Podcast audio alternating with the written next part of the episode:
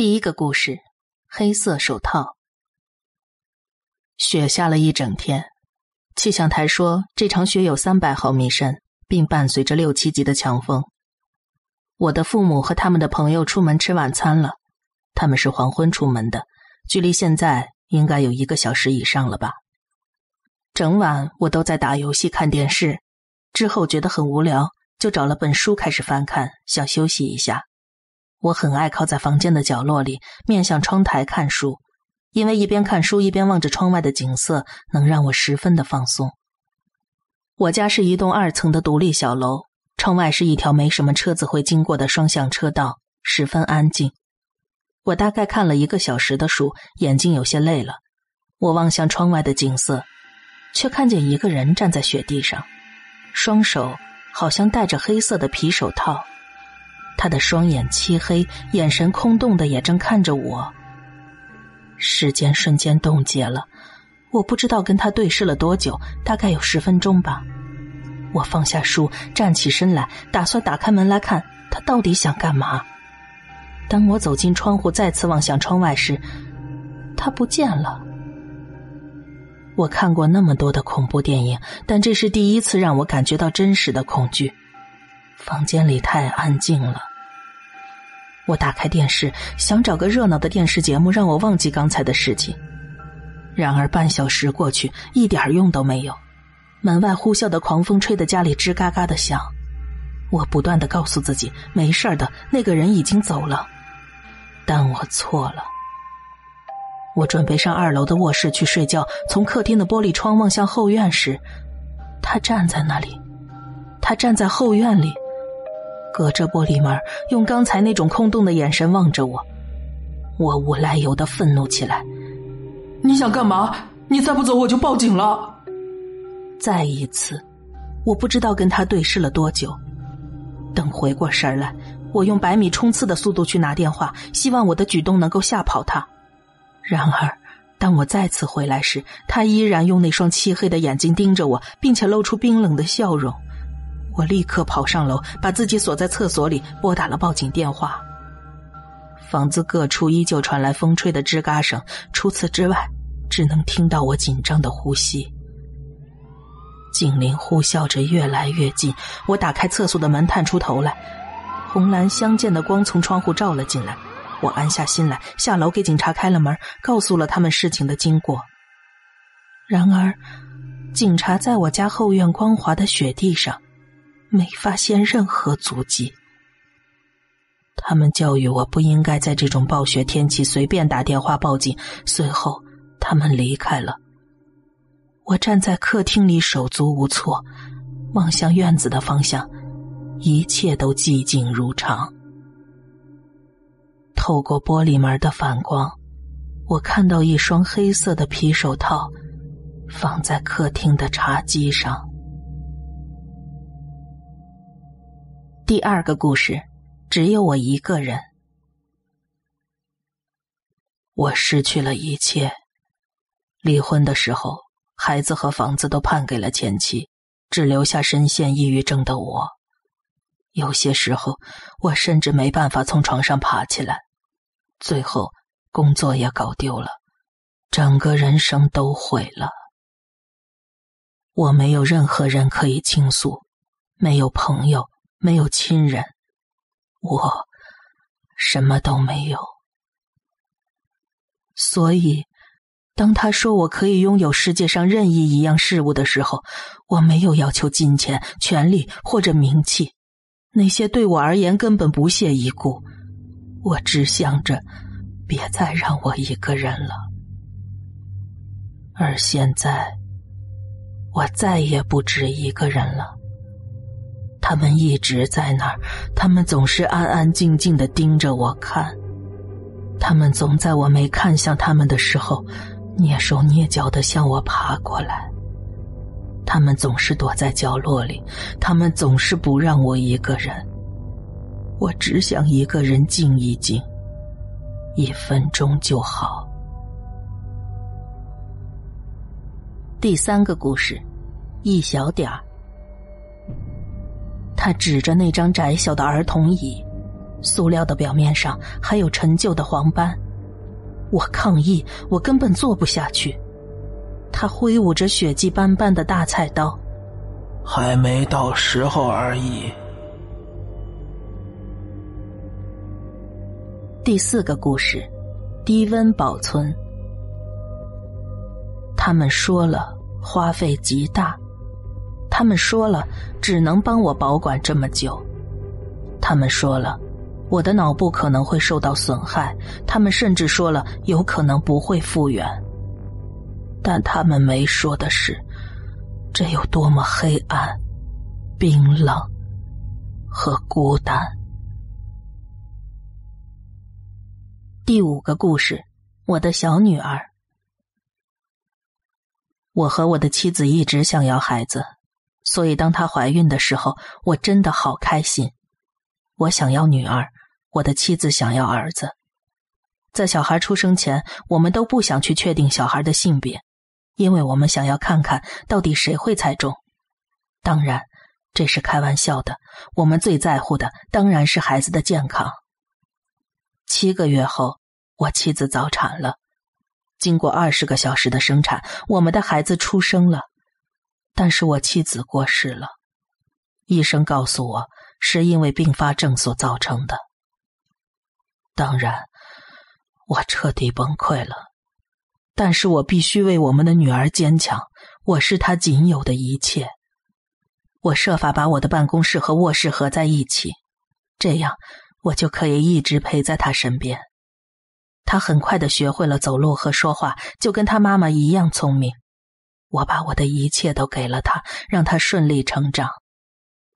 直到一天晚上，我帮他盖好被子，他又问出了那个已经问过上百次的问题：“爸爸，你想妈妈吗？”“当然了，宝贝儿，我可以确定，你妈妈一直在看着我们笑，而且她很想让你知道她有多爱你。”我亲了一下他的脸颊，起身关掉了灯。就在我关上门时，听到了女儿的低语声：“你刚刚是什么意思？啊？我才不听你的，妈妈才不想我呢。”你为什么这么说，佳佳？你妈妈很爱你的。你明明知道这不是真的，她根本就不喜欢我，所以我才杀了她。第六个故事，我讨厌镜子。从小我就讨厌镜子，也许是因为我在七岁的时候不小心打破一面镜子，割伤了手，缝了好几针；也许是因为我长得丑，我讨厌每次经过镜子都被提醒我长得有多丑。但是我想，我讨厌镜子最主要的理由是。镜子会让你看到自己身后的东西，而我不喜欢被盯着看。第七个故事，一个思想实验。你好，欢迎光临马小芬的心灵。再过几分钟，马小芬就要死了，但是不用太难过，她其实已经活到九十二岁了。而且，他拥有一个相当快乐、幸福、漫长的人生。哦，不过其实他并不存在。这是什么意思？我好像听到你在问这个问题了。其实是这样的，马小芬只是一个思想实验，我们想借它来说明一个想法。事实上，她不必要是女的，不一定是老人，或者一定要叫马小芬。我们只是假设有这个人存在，并且跟你有关系而已，就如此而已。那我们回到实验，这个人叫马小芬，她是你的孙女儿。孙女儿，哼，我知道你又开始疑惑了，但是别紧张嘛，别忘了这只是一个实验，放轻松，最好带着点敬意。我们现在身处在你即将死去的孙女的心灵里面，要开始了，她即将死去。你是不是已经感受到一股黑暗冲了过来？马小芬的大脑开始停止运作，一切光芒都要熄灭了。每个他曾经的想法和记忆都随着他的死而消失。不过，不要担心，就像人们说的，马小芬会活在那些爱他的人的心中。只要爱他的人们依然活着，他就会继续活着。所以放心，马小芬会继续活在他的子女儿孙的记忆中。嗯，你可能要问了，马小芬已经死了。那我们在这干嘛呢？事实上，接下来就轮到你了。你明白这个概念了吗？马小芬，你那个九十二岁的孙女儿，很有可能是这个世界上最后一个拥有对你有直接记忆的活人。随着她的死亡，你也将从人们的心中变成一个陌生的概念。马小芬死亡的瞬间，正是你从活在人们记忆中变成真正的历史瞬间。这个时刻，你真正死亡了。糟糕，光完全熄灭了，那就再见了，马小芬呢？他也要跟你说声再见了。第八个故事。时空龙卷，狂风吹过，扰乱我的头发。我本来很讨厌这样，但现在这能舒缓我的情绪。我又咬了一口，甘甜多汁。可能不是真的那么甜，但我不是很在意。我的感官有时候也不那么可靠，多汁就够了。我需要水分。我坐在这趟列车靠后的车厢里，从车厢里往外看，我看到游乐园模糊的样子，人群、交通工具，一切看起来都像是静止的。我看了那些跟我待在同一个车厢里的幸存者一眼，整车厢的鲜肉都不见了。那原本是个小伙子，很开心我从来都不认识他。不论如何，不是他就是我，感到愧疚是没有意义的。在我隔壁座位的对面坐了一个女孩子，她已经死了一段时间了。我救了她，她男朋友想把她打死，我从我的位子上把她男朋友掐死了。我都没认真看过她的脸长什么样子，但是。女孩拒绝吃她的男朋友，她做不到，她只撑了两天。列车又跑完一圈了，当列车经过控制台的时候，我看见操控员在对我笑，笑得几乎露出了他全部的牙齿，他很开心。当这趟旅程开始的时候，他并没有在笑，现在。他应该很开心，我还能撑着。来玩时空龙卷风吧，吓死人的两万五千圈。四天前，我第一次经过他的时候，他朝着我大喊。当时听起来很荒谬，但现在我看着正在倒数的计分板，只剩下一万三千。三百二十圈了。第九个故事：解剖学。王雅丽同学，你不能拿网上的资料来做自然作业。老师，我真的没有，我保证。虽然柯老师努力的保持自己温柔的语调，但王雅丽还是忍不住落下泪来。没有？那你怎么解释这份作业？你从哪拿的资料？学校图书馆里肯定没有那么详细说明人体内部结构的资料。王雅丽，让你父母抽空来一趟吧。不知道为什么，柯老师觉得自己的心跳突然加速了。对不起，老师，他们没法来跟你谈了。王雅丽说着，哭得更伤心了。第十个故事，巴拉听好。一七五零年到一七五一年的冬季，在一个阳光闪耀的早晨，巴拉汀号满载着乘客及货物启程前往美国殖民地。这艘船即将迎向终点，直到毫无预兆的暴风雨把船只吹离了航线。那一刻，乘客们才开始察觉，船长和船员们之间平静的表面下隐藏着的重重杀机。暴风雨结束时，船长已经遭到船员的迫害，所有的乘客也都成了阶下囚。